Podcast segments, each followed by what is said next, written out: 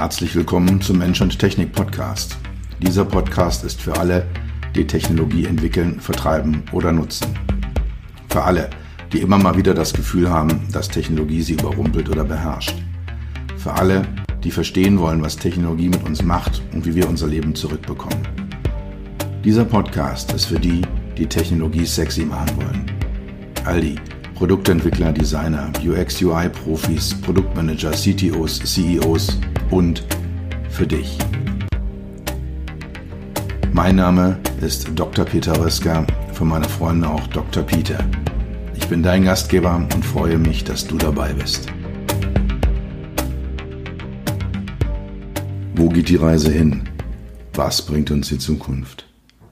Das sind Fragen, die mir meine Klienten regelmäßig stellen und äh, die wir dann gemeinsam beantworten.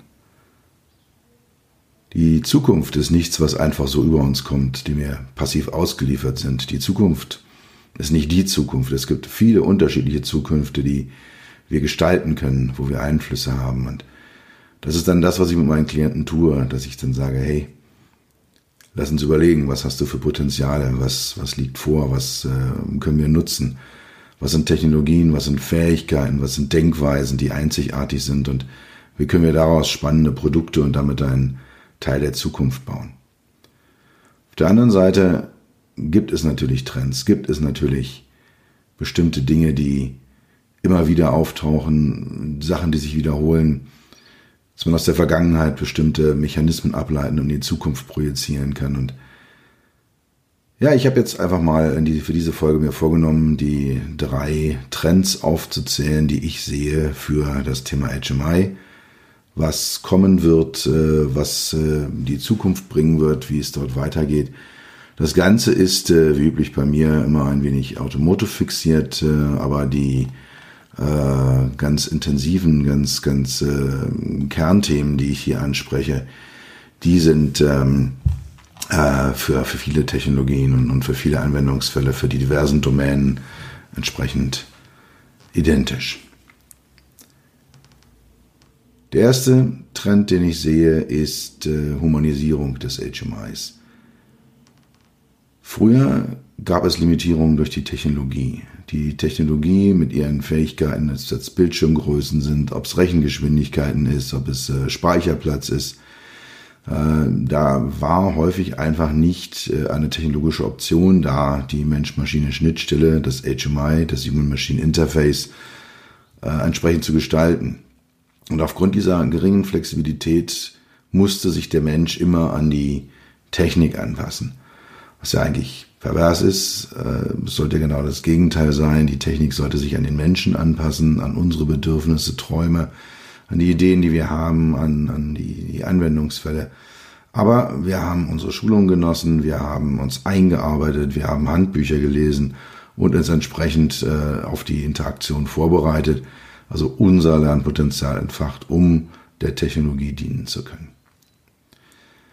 Mit wachsenden technologischen Möglichkeiten kann diese Kommunikation äh, humanisiert werden, also ähnlich werden, wie äh, es die Kommunikation zwischen Mensch und Mensch ist. Also Benchmark ist die Mensch-zu-Mensch-Kommunikation und zwar auch die Mensch-zu-Mensch-Kommunikation von Angesicht zu Angesicht. Wir merken es ja im Moment gerade auch, dass all die Calls, die, die Online-Calls, äh, die Video-Calls, die wir haben, sicher eine tolle Sache sind und sicher viele Probleme lösen, aber halt eben nicht das Problem lösen, dass wir als Menschen komplett sind, dass wir ganz sind, dass wir auf allen Kanälen mit allen Mitteln, also multimodal, kommunizieren wollen. Und diese Mensch-zu-Mensch-Kommunikation ist für mich der Benchmark, äh, ist, ist das Ziel, was es zu erreichen gibt, wenn wir Mensch-Technik-Kommunikation gestalten. Und ich habe das Wort multimodal schon verwendet, also dass wir verschiedene Modi nutzen, verschiedene Kanäle, verschiedene Kommunikationskanäle nutzen, um zwischen Mensch und Maschine Informationen auszutauschen. Visuell ist, denke ich mal, ein sehr offensichtlicher Kanal. Wir haben Bildschirme, wir haben Lampen, wir haben Knöpfe, die, die äh, erleuchtet oder beschriftet sind. Also unsere Augen sind da sehr, sehr stark beteiligt äh, mit, mit äh, der, der Aufnahme visueller Informationen. Das Gegenstück häufig dazu ist dann äh, das haptische. dass äh, man fühlt, dass man tastet, äh, dass man mit einer, einer Maus oder einer Tastatur ähm, einen Knopf drückt, äh, dass man entsprechend Interaktionen durchführt, die über die Sensoren in der Haut und in den Gelenken Rückmeldungen an uns liefern. Akustische Interaktion ist auch sehr, sehr, äh, sehr, sehr häufig äh, in der Mensch-Technik-Interaktion, von Pieptönen über Warnsignale bis hin zu Musik oder Bestätigungsklicks. Da gibt es eine ganze Reihe Dinge, die passieren. Auch umgekehrt beim Informationstransfer vom Menschen in die Maschine hinein. Spracherkennung wird immer besser, wird immer ausgefuchster, wird immer flexibler.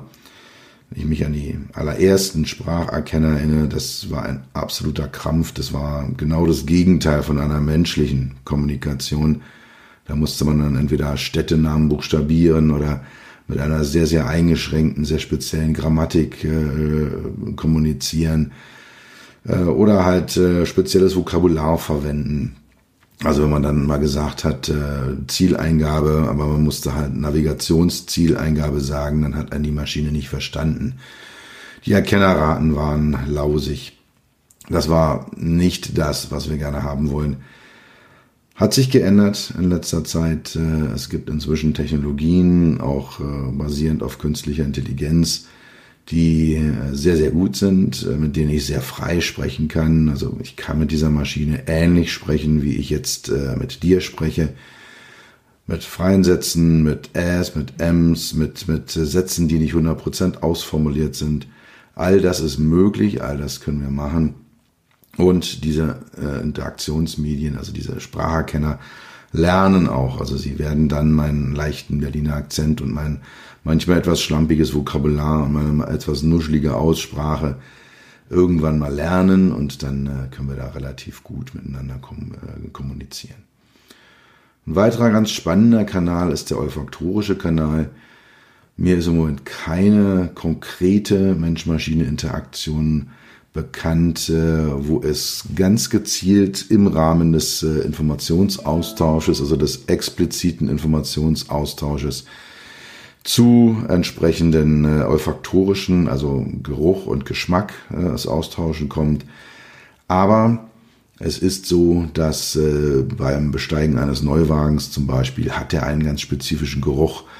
Äh, so Ledersitze haben einen spezifischen Geruch und die sind nicht immer unbedingt, äh, ich sag mal natürlich naturgegeben, die müssen nicht sein, sondern die sind häufig man merkt es, wenn man einen Gebrauchtwagen kauft, dann riecht er wie ein Neuwagen.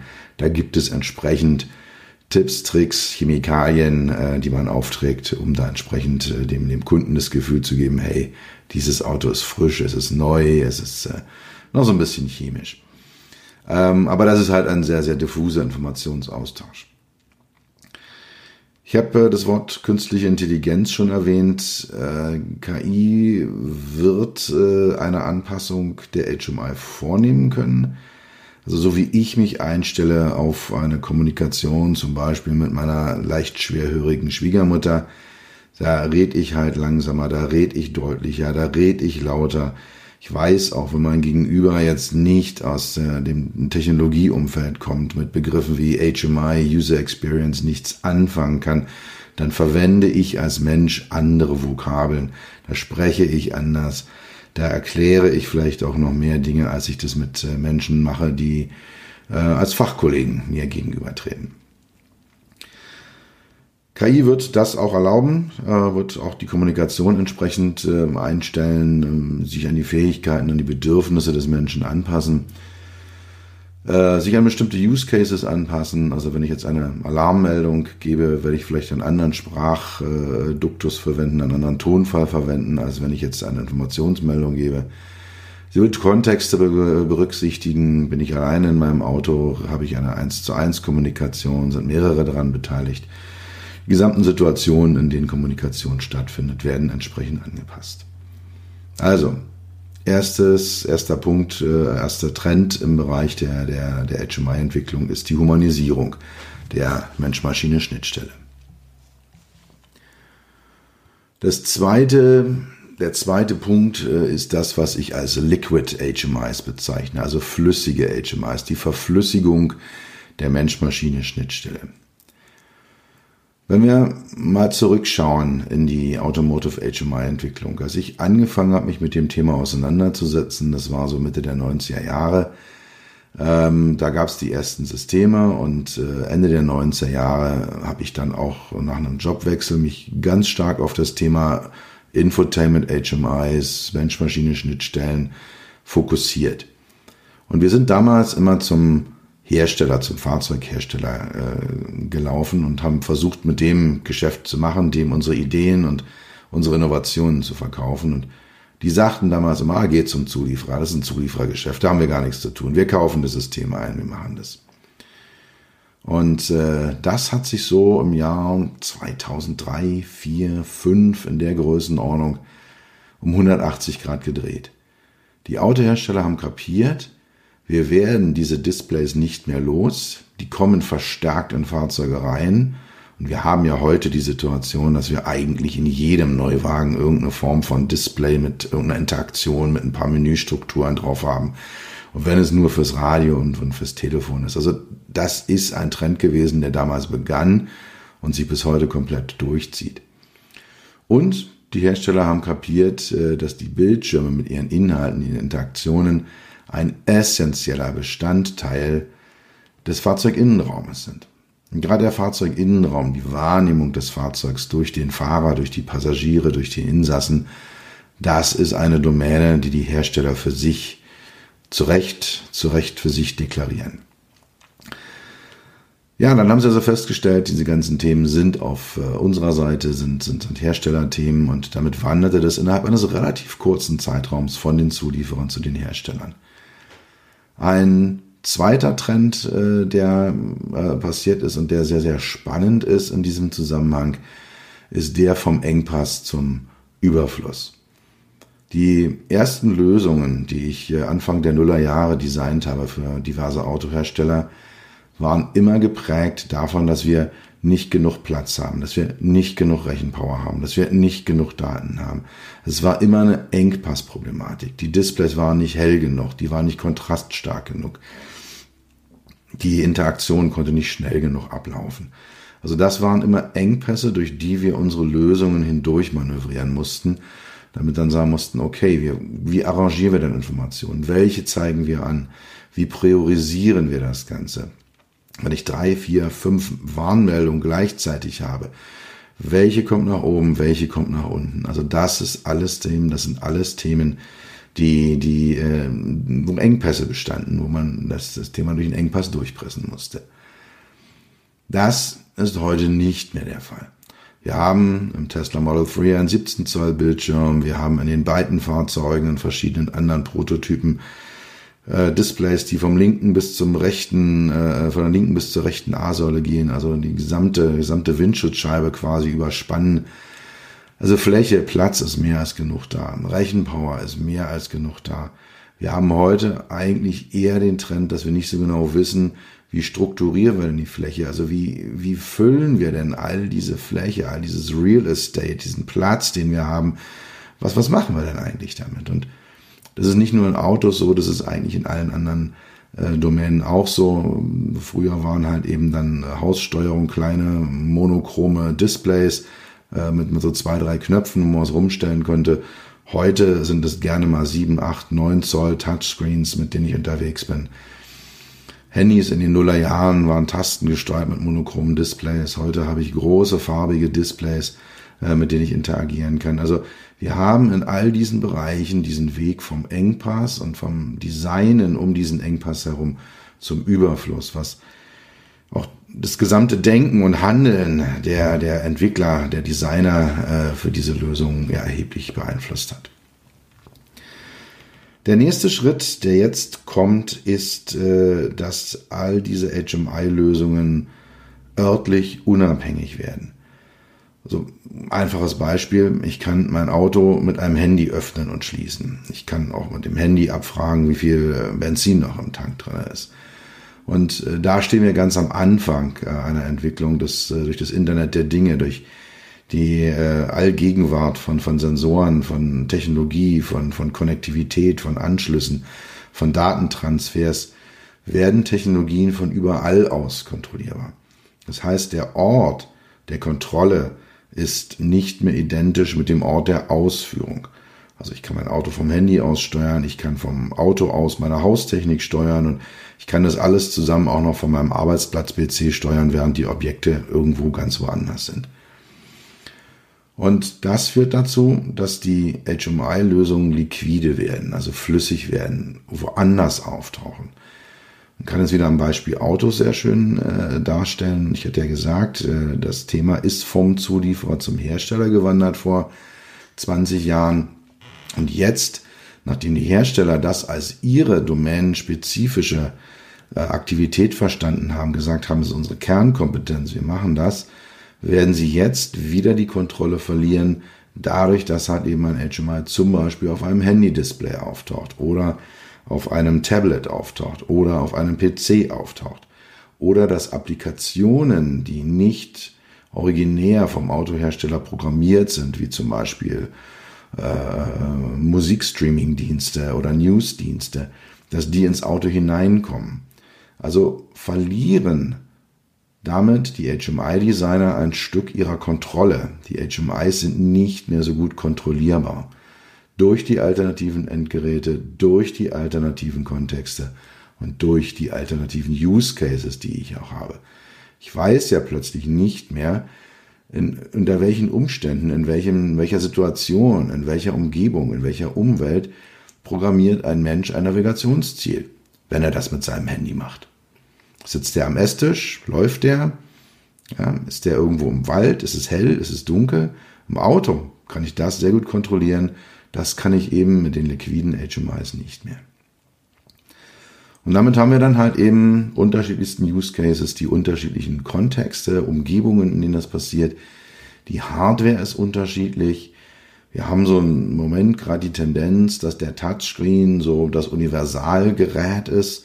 Äh, es gibt aber auch äh, im Moment eine Gegenbewegung, gerade im Fahrzeugbereich, äh, wo man festgestellt hat, aus meiner Sicht auch völlig zu Recht festgestellt hat, dass so ein Touchscreen eigentlich nicht besonders gut ist, um, um, um Autoaufgaben zu lösen.